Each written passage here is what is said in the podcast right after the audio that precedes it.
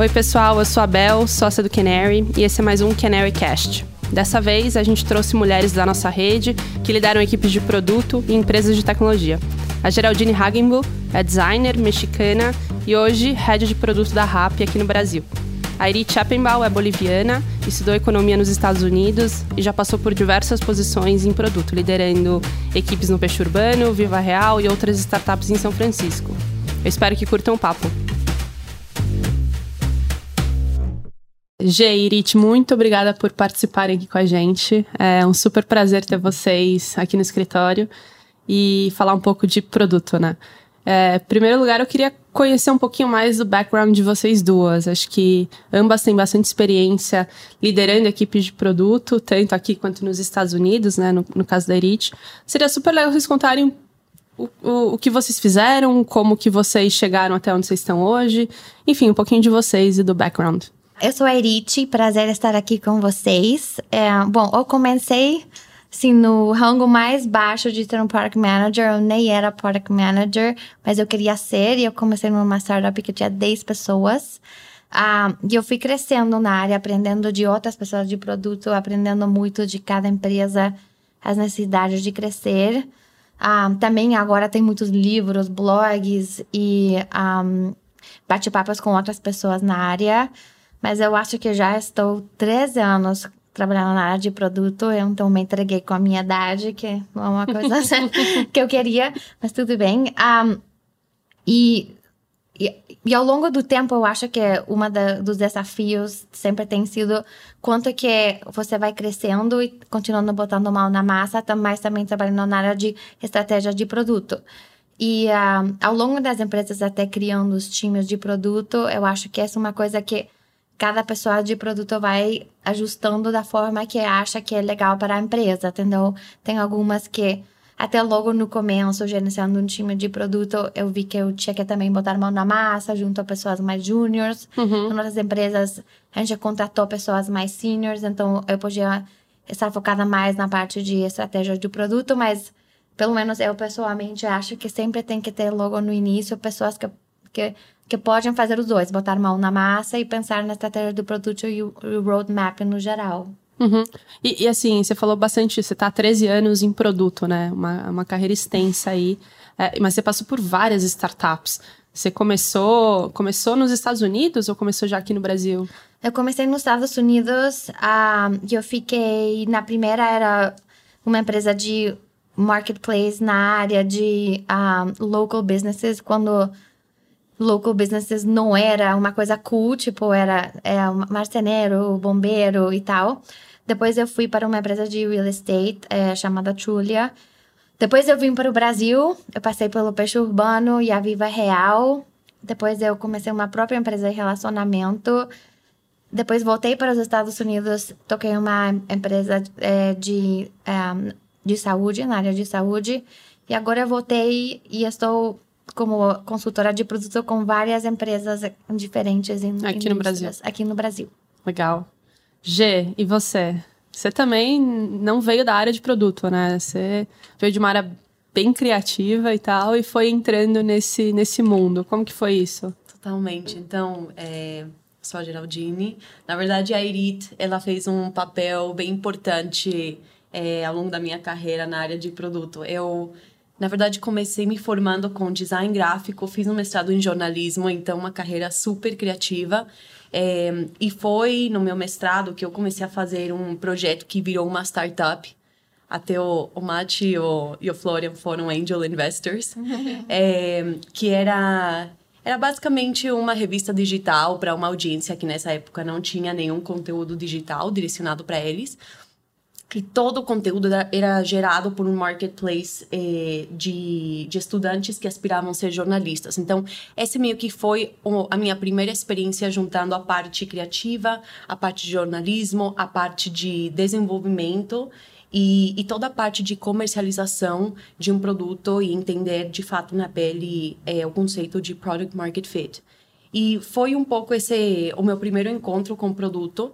Depois disso, eu passei vários anos trabalhando tanto no México como no Brasil com empresas diretamente para criar produtos digitais. eu acabei lidando muito mais com empresas como Coca-Cola, Telefônica, PlayStation, Sony, para fazer produtos para os usuários deles, para criar engajamento, aumentar e alavancar o branding, mas eu sentia que eu não estava tendo tanto esse contato com o usuário final. Eu sempre estava dando essa satisfação para as empresas e para o cliente que trazia o brief e fazendo um papel muito mais de é, project manager, meramente um executor, e não tinha tanto espaço para trazer estratégia. Então, foi bem, é, mais ou menos há cinco anos atrás, inclusive é, quando eu conheci a Irit, que eu comecei a falar com vários startups de tecnologia, porque eu vi que, de fato, o foco era o usuário final. E o papel, além de ser, de, de ter esse componente de execução e de construção, tinha é, bem nesse primeiro plano o que que era trazer a estratégia do negócio e como que dava também para trazer essas soluções para o usuário final. Eu achei que startup de tecnologia coloca isso no geral como o primeiro objetivo. É, acabei conhecendo os fundadores da 99 e foi assim que começou a minha carreira em produto em, em startups de tecnologia. E hoje está na RAP. E hoje eu estou na RAP, exatamente. Estou fazendo, na verdade, daqui a uns dias, é, meu aniversário de dois anos. Né? Ah, legal. É, assim, muito se fala sobre product management. É, a primeira coisa que eu queria puxar aqui de vocês é o nivelamento desse termo, desse conceito. Acho que é legal para todos as nossas, a, a, o nosso papo após isso, né? Então, o que é product management de forma mais prática? Como que product management pode ser diferente para empresas em estágios de maturidade diferentes ou em mercados com modelos de negócio diferentes? E, e como é, vocês enxergam isso, dada a experiência de vocês?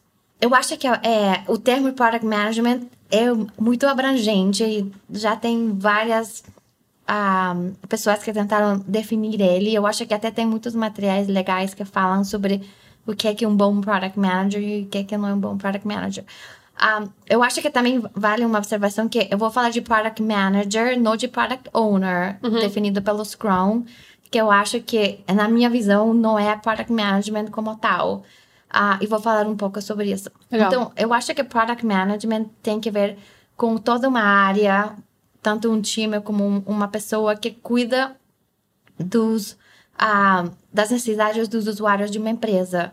Então, como a Gé falou, é, cada empresa se torna a resolver o problema de algum usuário. Ah, e esses problemas vão ah, se clarificando para chegar numa product market fit, ou seja, que uma empresa consegue é, resolver as necessidades de um usuário com algum produto ou serviço que realmente atende essa demanda. Ah, então, acho que o product manager é uma pessoa que acaba é, definindo o que, que é esse problema, é, comunicando para toda a empresa, testando soluções diferentes para resolver esse problema e pensando em todas as outras funcionalidades, tanto um, ah, operacionais como do produto tal, que podem ajudar a que esse problema seja uma coisa que o usuário, ao longo do tempo, resolva e até enxergue outras oportunidades onde o produto está satisfazendo uma coisa relacionada a esse problema. Na minha opinião, um product owner, pela visão que eu tenho do Scrum, é que é uma pessoa que mais gerencia um backlog de pendências que vão surgindo da empresa o time de vendas, o time de saque, o time de operações vai pedindo coisas e o product owner vai gerenciando a prioridade para o time da engenharia. Eu acho que a diferença de um product owner com um product manager é que o product manager vai muito além. Vai além do que está sendo uh, pedido pela empresa, vai além do que está sendo pedido pelo usuário. Então, vai enxergando as oportunidades do mercado e dos usuários e os problemas para criar uma coisa um pouco mais uh, escalável, uma coisa um pouco mais criativa. E trabalhando com áreas da empresa até para ver quais são coisas que não estão no backlog, mas que poderiam ser coisas a serem resolvidas para, para o usuário final, até para os usuários dentro da empresa. Sim. Eu acho importante que você entrou na diferenciação de Product Manager e Product Owner. Eu tenho visto várias empresas que colocam definições e, e escopos diferentes para nomes diferentes. Eu lembro que quando eu entrei é, no Rappi, Product Owner era é, a, a ápice, não sei se, se até posso essa palavra, o highlight, a, a, liderança mais forte que existia de produto. É, depois foi transicionando um pouco para Product Lead, depois vem acrônimos que se usam no Google como APM, Associate Product Manager, e, e, e vão se incorporando nas empresas, mas eu acho que especificamente para ter um é, um entendimento sobre o escopo para você poder contratar pessoas que vão ter skills específicos que você está procurando ou um perfil para poder desenvolver esses skills para ser um product manager. Eu acho que o mais importante é versus como você chama essa posição, talvez no começo tenha umas variações, aqui no Brasil também um pouco mais incipiente, é estar de acordo com o que, que é o escopo. Porque como a Irit falou, tem toda essa parte de estratégia, tem toda essa parte de poder fazer essa comparação com o mercado e poder entender muito bem o business para poder definir o que, que vai ser não só priorizado, mas o que, que vai ser construído, versus meramente só fazer uma priorização. E eu também queria agregar aqui um outro ponto que foi um grande aprendizado que eu tenho tido é, nesses últimos dois anos do RAP, é que Depende também muito, não só do estágio da empresa, mas eu acho que muito da cultura da empresa. É, até onde que, que a pessoa de produto, vamos, vamos chamar assim, ou os líderes de produto vão.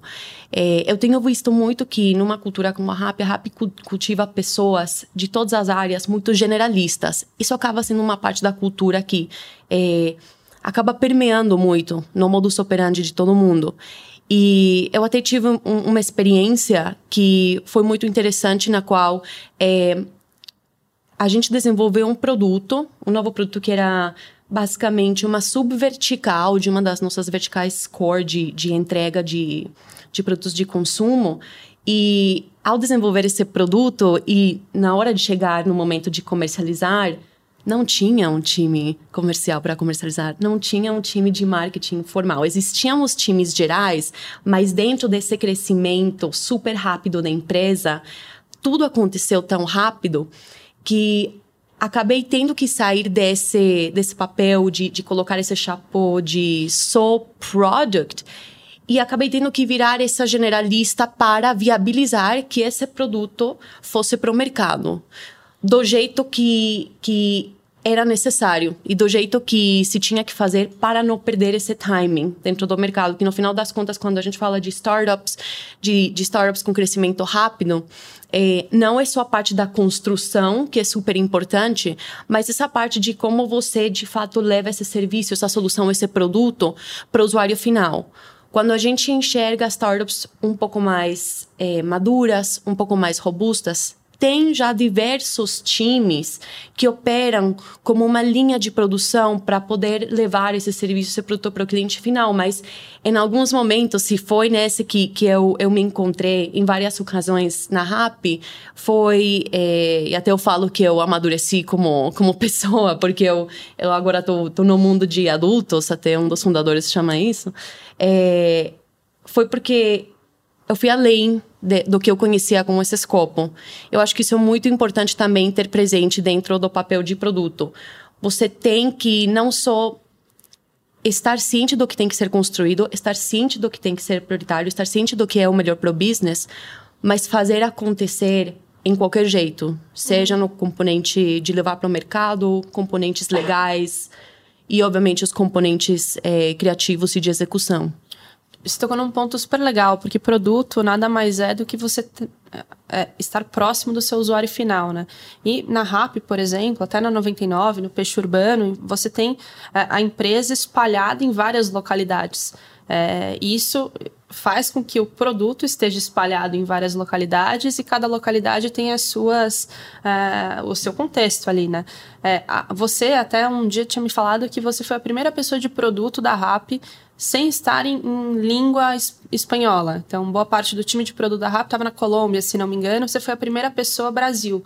Então, isso implica em ter toda uma estrutura no Brasil, como você falou, é, junto com o produto, para de fato entregar o, o, o, o valor para o usuário final, no caso da RAP, para o restaurante, para o motoqueiro. É, eu queria entender um pouquinho da experiência de vocês com isso. Não sei, é, Irit, se você tem alguma, algum, algum exemplo legal para trazer também. Eu sei que o peixe foi super espalhado e internacionalmente em algum momento também. Como foi produto, a sua estrutura de produto, por exemplo, no peixe, quando vocês estavam expandindo? Ah, bom, é um desafio legal. Eu acho que é, para cada país, os usuários acabam, obviamente, tendo algumas necessidades similares, mas geralmente tem algumas coisas culturais que vão mudando. Então, o produto tem que ser avaliado e tem que ser mudado. É, não, não tanto, tipo, a parte mais importante que por exemplo, no Peixe Bom era uma, com, uma compra coletiva, então isso não mudou.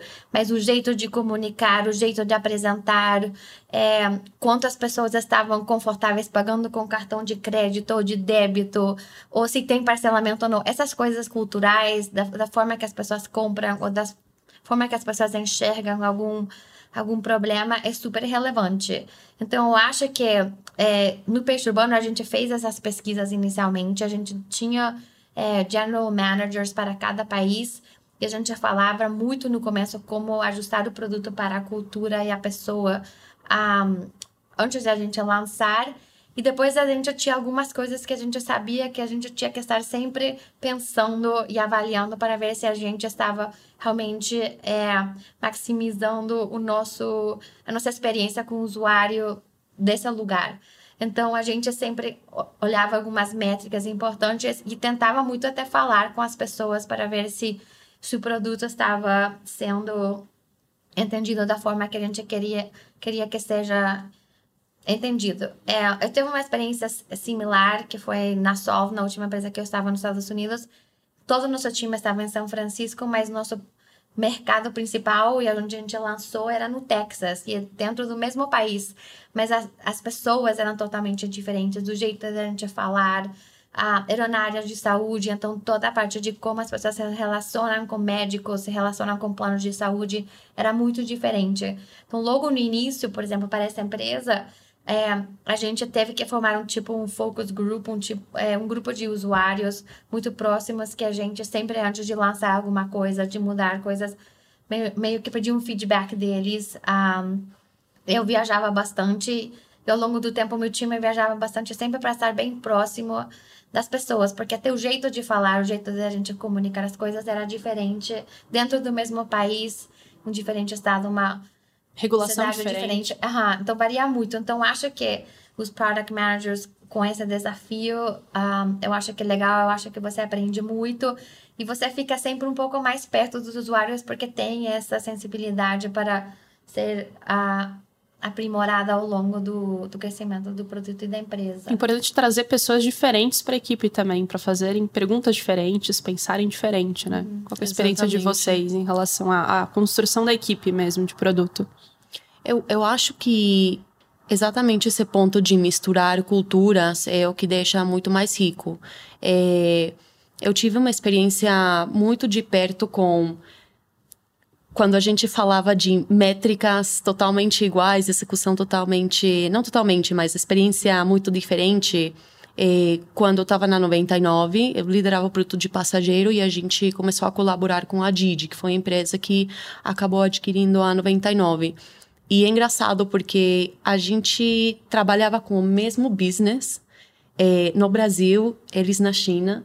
A gente tinha as mesmas métricas, mas as estratégias que eram tried and tested, provadas e, testadas na China, é, que funcionavam em, em escala, quando a gente trocou muitas ideias para construir um novo produto que depois foi lançado na América Latina, a gente simplesmente entendia que num contexto como o Brasil, depois eles foram lançar é, para o México, não funcionaria. É, tinha que ter uma tropicalização muito mais profunda do que a linguagem, do que a estética.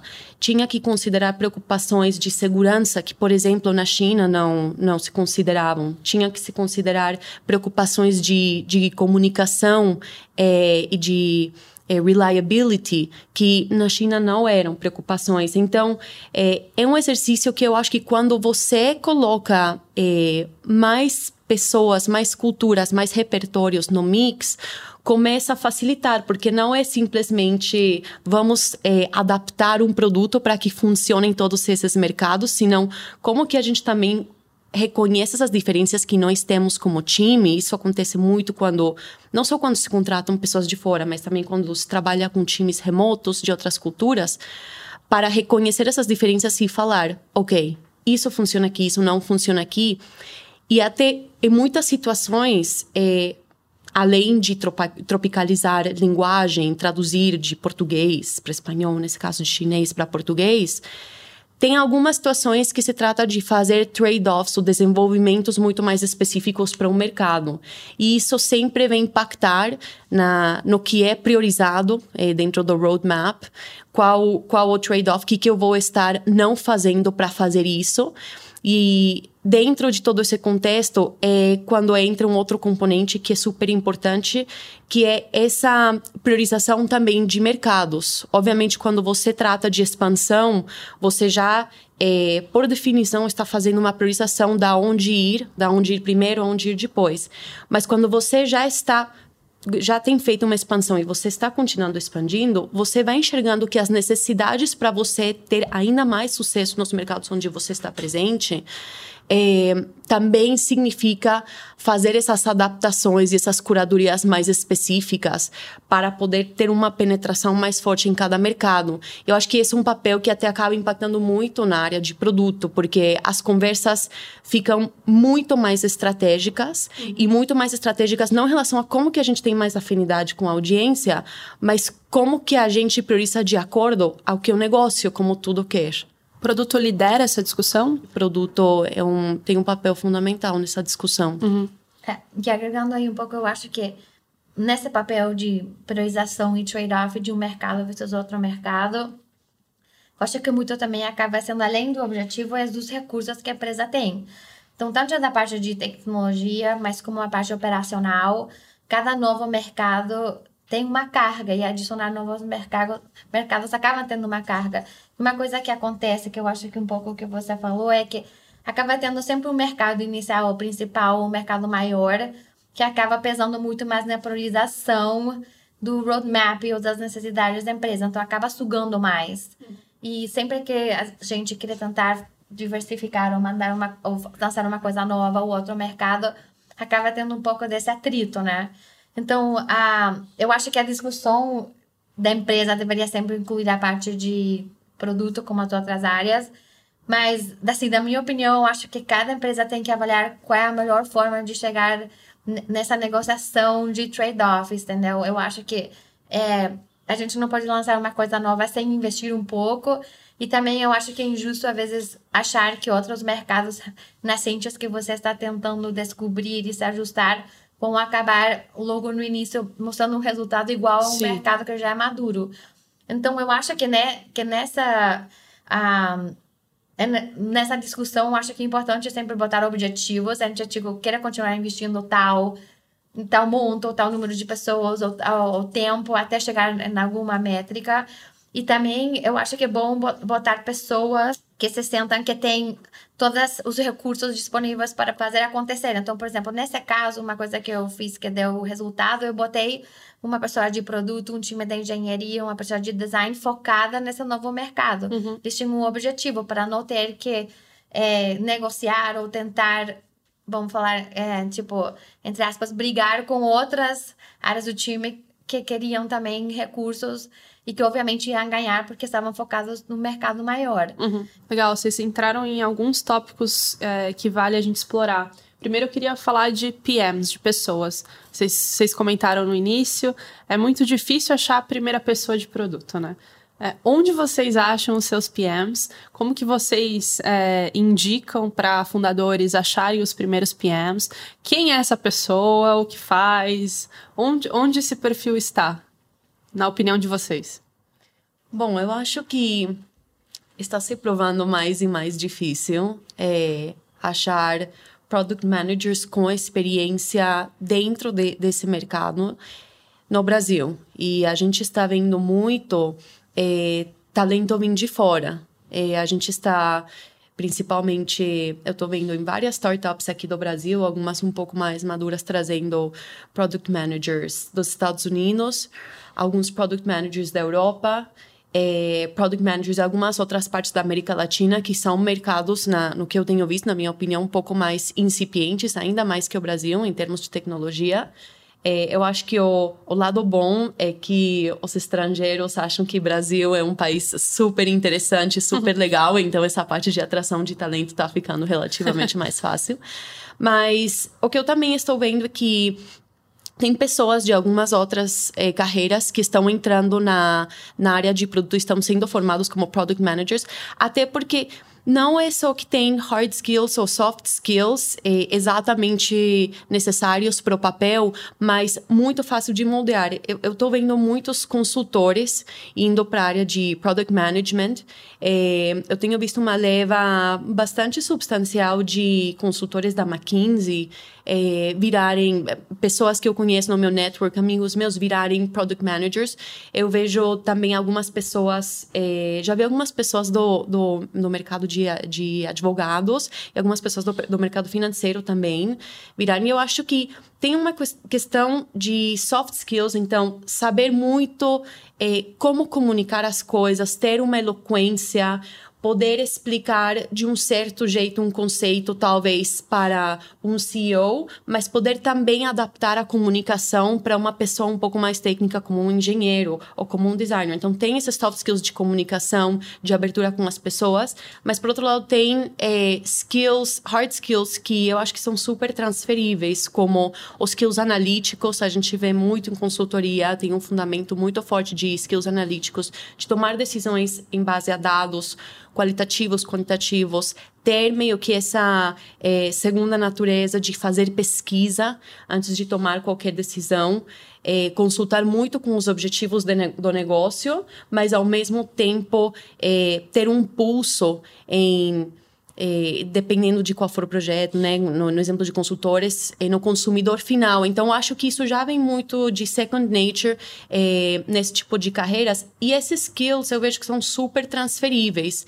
Eh, obviamente, o ideal é trazer pessoas que já tenham tido algum tipo de experiência, principalmente experiência em, em startups de tecnologia, que a cultura é muito diferente que uma corporação eh, mais estabelecida, um pouco mais burocrática.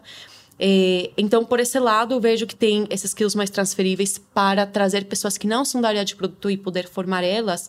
Mas eu acho que quando a gente fala de, de empresas de tecnologia, a gente não pode esquecer de procurar esse espírito empreendedor, esse espírito de é, não é bater ponto, não é das 9 horas às 5 horas da tarde, senão é eu quero fazer acontecer. Porque quando você traz esse tipo de atitude, independente que você não tenha um mix dos skills, é, fica muito mais fácil desenvolver esse papel que é necessário para a empresa e alcançar os objetivos que a empresa precisa.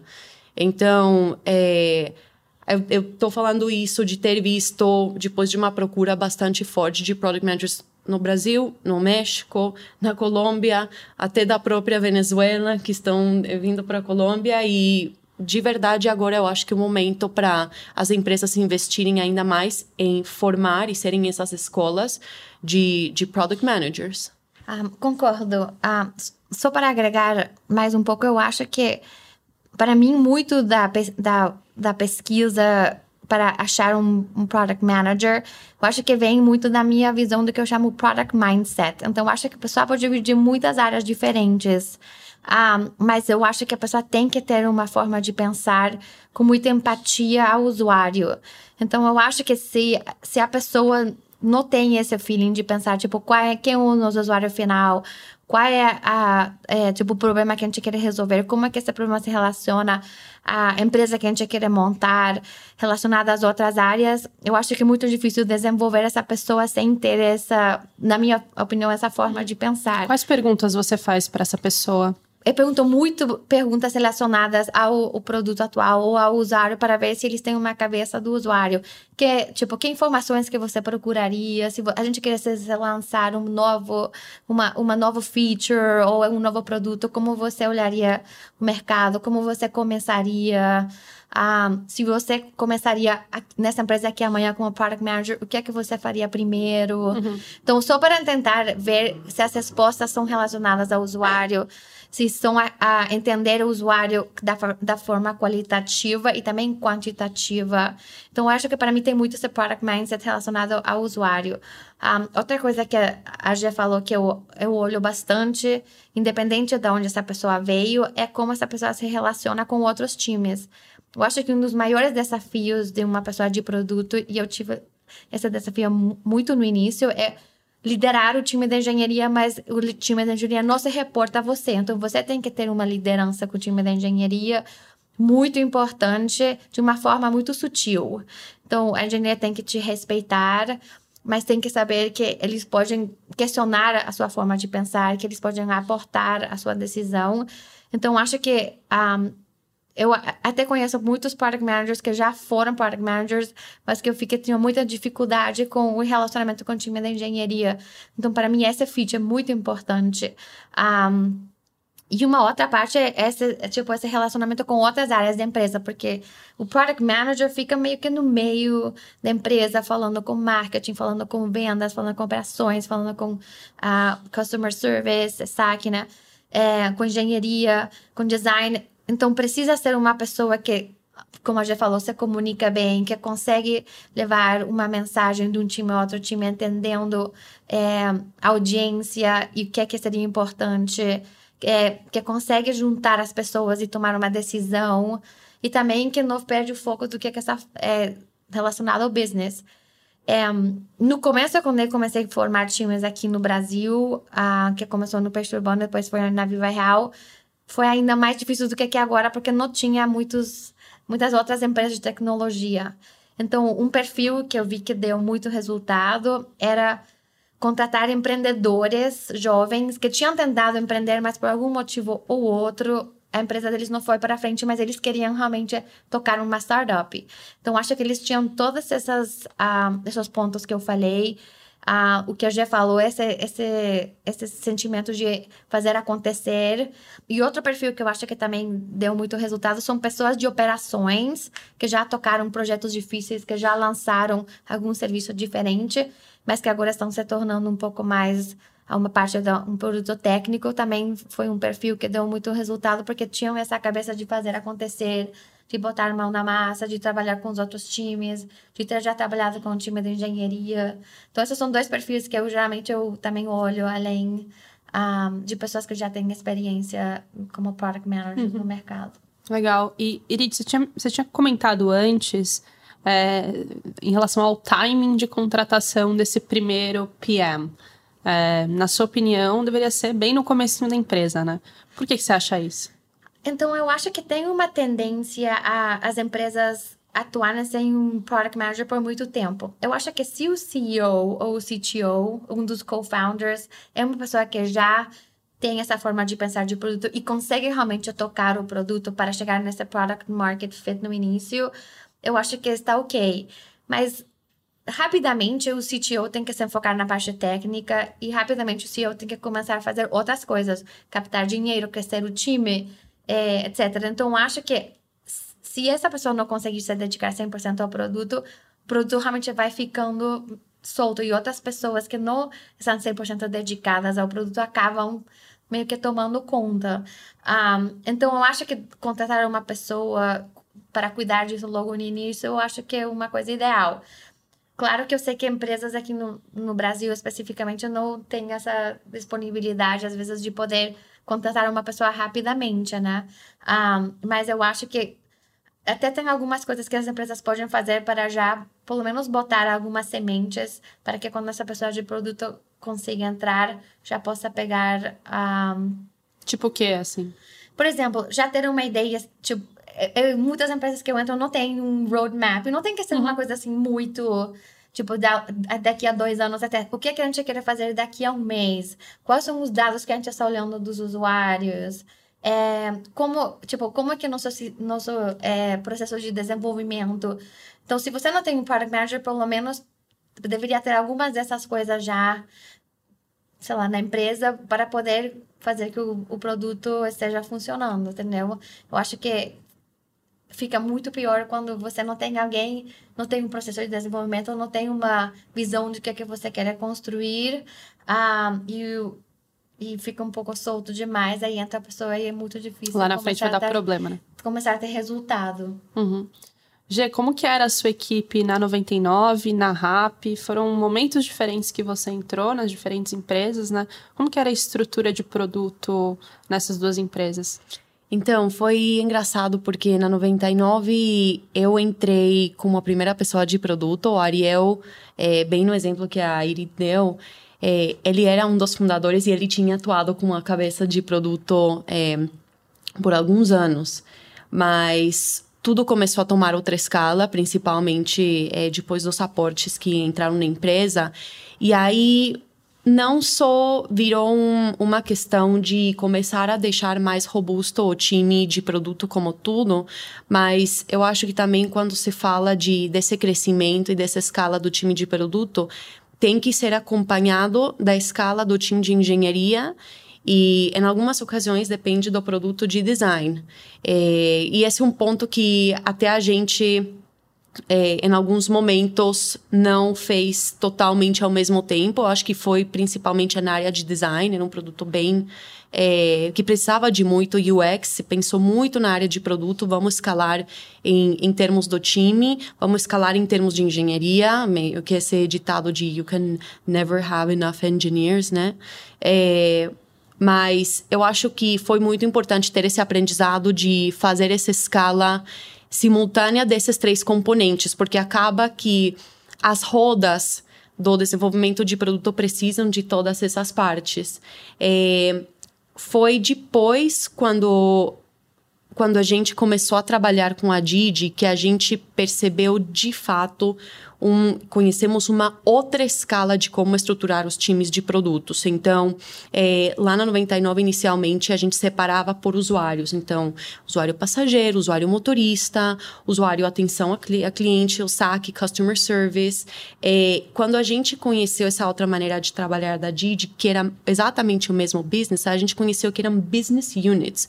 Então, eram business units que tinham um P&L totalmente separado e a estrutura é, virou muito mais mas ter um, um, um líder de produto dentro de cada business unit 100% alinhado com um objetivo e depois ter toda uma estrutura verticalizada para poder operar dentro desse objetivo.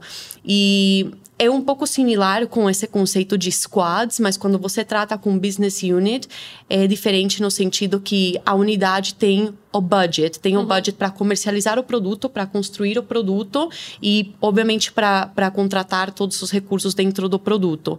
Então, aí foram basicamente várias evoluções da empresa. É, a gente transicionou muito de ter uma pessoa de produto por squad, é, por usuário. Depois a gente fez uma evolução por métrica e, ultimately, a gente fez uma evolução para business units.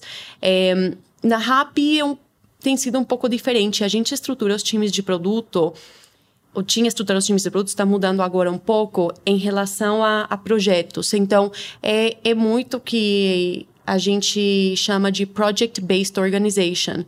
Como a RAP é uma empresa com muitas facetas, muitas unidades de negócio que na operação tendem a ter algumas similaridades, mas tem umas peculiaridades muito diferentes que se representam e como é construído o produto e como tem que ser desenvolvido, o que a gente tem feito é basicamente construir núcleos pequenos com um líder de produto que pode ser é, hoje também chamado de Group Product Manager e colocar pessoas de produto é, tocando escopos muito mais táticos para garantir que todos os componentes desses projetos eh, vão ser executados e vão ser executados dentro do ecossistema que junta não só eh, os merchants, senão também os usuários finais e também todo o time de, de logística e, obviamente, todos os, os, outros produtos de base que a gente tem. Eh, agora, a gente está evoluindo com um approach muito forte em que dentro do time de produto tem que se absorver o end-to-end. -end. Então, não mais essa cabeça do, de só o time de produto vai fazer até aqui, senão um time de produto muito mais holístico. É muito do que eu falava antes no exemplo que eu falei de, de construir o que não tem, mas obviamente agora com muito mais planejamento, com muita mais estratégia. Então, trazendo. É, desde product managers até product leaders, até eh, group product managers, que estejam super cientes que não é só desenhar a estratégia de produto e fazer execução, senão desenhar a estratégia de produto e treinar os times que devem ser treinados, construir um time que ainda não está construído, mas que já existe a visão que vai ter que existir para poder dar vazão para essa nova solução. Então, eu acho que é um, business unit muito mais holístico. Uhum. É, e menos fragmentado. E eu acho que isso também vem muito mais numa questão que a gente está mudando essa atitude, mais do que o escopo e o design do, de como os times Sim. estão estruturados. É uma questão estrutural da empresa, né? Como uhum. um todo. Legal. É, eu queria entrar num último assunto aqui, que é a questão de métricas. Vocês dois falaram bastante sobre, é, mas sendo mais pragmático, assim, o que, que um of product, como que um of product deveria ser medido, mensurado, o que que, qual que é o, quais são os, os objetivos e as métricas desse escopo, na opinião de vocês, o que que vocês aprenderam? Ah, então, eu acho que a área de produto tem que ser avaliada com o resultado da empresa. Então, acho que a empresa tem objetivos que tem que, é, tipo, OKRs, ou KPIs que quer atingir. Eu acho que a parte de produto tem que ajudar a empresa a atingir esses, esses KPIs, esses objetivos. Obviamente que é, não é a única área que forma parte do time que tem que chegar nesse objetivo. Mas eu acho que tudo que o time de produto faz e o Head of Product faz tem que ser atrelado a chegar nesses objetivos. Então, acho que, em primeiro plano, tem que, a gente tem que avaliar a pessoa com esses objetivos gerais da empresa mas eu acho que também tem que ter alguns outros objetivos para cada projeto ou produto que é feito de uma forma bem pragmática. A gente já lançou tal coisa, está funcionando? Uhum. Sim ou não? E tem, eu acho que antes de lançar um produto ou um projeto, essa definição de como a gente vai medir se está funcionando ou não tem que ser decidida antes de fazer o produto. Eu acho que até é uma das primeiras coisas que tem que ser pensada. Tipo, qual é o objetivo, como é que a gente vai medir se a gente atingiu ou não. Para complementar tudo que a Irit falou, eu acho que dentro da avaliação de performance de um head produto também tem que estar muito clara a parte de essa pessoa sabe contratar, sabe contratar bem. Acaba sendo, claro que depende muito do, do, do nível da empresa, da maturidade da empresa, que em algum momento essa pessoa vai passar a, a ter que escalar times e criar times de pessoas que vão curtir não só trabalhar na empresa, trabalhar no time, mas ao mesmo tempo que esse head vai cultivar essas pessoas para que sejam quem é, quem vai drive o produto. É, eu acho que esse tem sido meio que um papel muito importante que um desafio importante que é, eu tenho encarado nesse último ano que como a gente falou, é escasso o talento de produto. Você tem que ter também essas outras áreas ao mesmo tempo crescendo e escalando junto com o produto, engenharia e design. E mesmo você tendo objetivos muito claros e um time, se você tem que escalar isso, tem que ter essa habilidade de poder achar talento bom, trazer talento bom, reter talento bom e isso também virar um dos jeitos que você executa e constrói. É, então, essa, essa é uma parte importante que, que eu acho que, que tem que ser parte do, do escopo do head de produto. E, ao mesmo tempo, é, eu já vi alguns exemplos assim, eu acho que não adianta só ter excelente recruiting skills e excelente performance. Eu vejo que dentro de como uma pessoa, um head de produto transiciona dentro da empresa inteira, tem que ser uma pessoa que a empresa se sinta à vontade, que os outros times, os outros líderes se sintam à vontade de trabalhar com essa pessoa. Porque, como a Arit falou, é uma pessoa que acaba, é, como a gente chama, leading by influence. Muitas vezes não tem um direct report com as outras áreas, mas tem que influenciar é, até fora da área de engenharia. Então, eu acho que ter esse componente bem empático e, e uma certa dosagem de carisma também é bem importante para o sucesso e uma métrica de avaliação de um head de produto. É, isso vai influenciar muito no resultado, né? Como um todo. É, você precisa influenciar as áreas. Legal, gente. Pô, muito obrigada. Tem alguma coisa que vocês querem adicionar na conversa? A gente já tá acabando aqui, infelizmente. Bom, assim, uma coisa que as pessoas sempre estão perguntando para mim é como que eu me formo na área de produto? Como que eu viro um product manager? Então eu, assim, eu acho que tem muitos cursos, mas na minha, que eu acho que são válidos, eu acho que tem muitos livros legais e até eu posso talvez mandar para vocês a, a uhum. lista de livros, podcasts, blogs e tudo que eu acho legais. Com certeza. Seria bom até juntar opiniões de outras pessoas e, e ouvintes. Então, tento achar uma empresa que esteja topando é, dar uma oportunidade. Eu acho que muito é aprendendo mesmo fazendo. Então, se você não está numa empresa que tem essa, essa oportunidade ou está tendo difícil, tem, eu acho que tem vários jeitos de você montar projetos em paralelo à empresa que você está fazendo, ou o trabalho que você está fazendo, que tem esse feeling. Eu acho que as, muitas pessoas que também querem entrar na área de, de produto têm medo porque não tem um background em engenharia ou em desenvolvimento de software.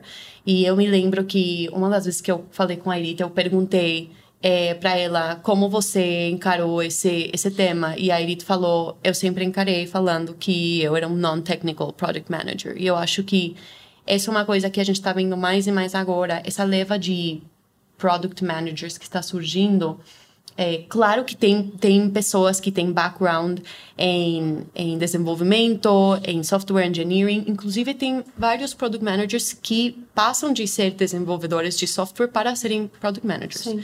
Mas eu acho que uma coisa, é, um tabu que existe é que tem que ter esse skill. E não é verdade. É, é, muito mais importante e vai ser mu muito mais influente poder ter um entendimento do business e o que a gente já falou muito, uma empatia muito forte com é, o usuário final do produto, porque no final das contas, não é que você vai acabar aprendendo a desenvolver software. Claro, você pode se você estudar e fizer os, os, devidos cursos, mas com a experiência de trabalhar com produto e de trabalhar com engenheiros, você vai pegando muitas partes técnicas é, que no decorrer dos anos, coisinhas pequenas vão formando esse repertório que deixa você também é, mais apto para ter um entendimento mais holístico é, desse componente técnico. Mas é importante que as pessoas não fiquem assustadas ou receosas de entrar por não ter um degree é, de software engineering. Eu com certeza não tenho. Ah, e uma última coisa, até eu estava no elevador subindo para cá e eu ouvi no elevador um engenheiro falar Poxa, você viu quanto eu ganho um product owner? Cara, eu quero virar product owner. Eu pensei assim, não acredito. Eu acho que também no Brasil tem muito assim, engenheiro que quer virar product owner ou product manager porque ganha mais. Mas eu acho que tem que ser uma coisa que você gosta de fazer, tem que ser uma um, um uma um papel que você quer desenvolver, que você quer tipo, crescer para desenvolver e não uma coisa atrelada a salário. Eu acho que, infelizmente, no Brasil acontece isso, que alguns product owners ganham mais que engenheiro sênior, que eu, eu não acho que é legal. Mas eu acho que a, o, o sentimento de querer ser product manager, product owner tem que ver por o papel que você quer desenvolver e não pelo salário. Como tudo é, na como vida. Tudo na, é, exato, sim. sim. Legal. E quais empresas vocês consideram benchmarks aqui no Brasil e fora é, em relação ao produto? Eu, do que eu tenho visto, eu acho que Nubank é um ótimo benchmark. É, a Loft, eu estou vendo que eles estão construindo um time fantástico. Uma empresa que realmente gerou uma leva muito boa de pessoas de produto, eu acho que foi a PayPal, a, a Google, a Facebook, Instagram. Um, mas Agora eu acho que tem outras pessoas mais, tipo, em brands que são direct to consumer, que eu acho que estão vindo com, é, com algumas visões um pouco diferentes no geral. Então, por exemplo, eu acho que todas essas empresas que têm algum produto físico, mas também estão juntando a parte de tecnologia, eu acho super legais. Por exemplo, a, Glossier, a Rothy's, a Peloton, eu acho que o time da de produto da Peloton é surreal, incrivelmente incrível. Um, e Assim, a Uber, eu acho que teve muitas pessoas de produto que eu já entrevistei, muito boas. Um, então, essas são algumas referências, assim, na minha cabeça. Na parte de saúde, da, de saúde, uma que eu achei sempre incrível com pessoas que eu entrevistei foi a Oscar Health. Um, então, algumas referências. Aqui no Brasil, é, as pessoas sempre falando no, do Nubank. O Brasil ainda está se formando, né? Sim, se formando, sim. sim. Então, legal, gente. E, assim, uma última pergunta para vocês que, que vocês prefeririam? Usar um vestido longo, black tie, toda hora, ou maiô todo momento e toda hora? É, é, eu usaria o vestido longo. Ah, eu acho que eu usaria o vestido longo, um, porque tem a ver, eu acho que mais comigo, embora de não aparentar agora, mas também porque eu acho que para usar o vestido longo você sempre tem que estar tipo meio que nesse papel de Sofisticação. Sofisticação, liderança. Eu acho que você vai se acostumando. Eu moro no Rio, então. Vai ser difícil. Eu acho que. A escolha óbvia seria o maior. Seria o maior, mas eu acho que o maior é um pouco devasado demais para mim. É.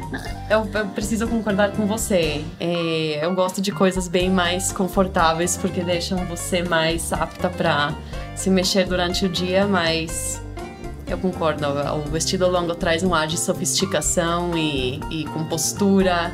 É, eu acho que de um, de um papel, né? Que tem que, que se fazer também todo esse, esse papo de liderança e inspiração. Acho que o vestido longo. Valeu por escutar mais um Canary Cast. Espero que tenha gostado. E não esqueça de seguir a gente na sua plataforma de streaming favorita e de que lugar de mulher é onde ela quiser. Até a próxima!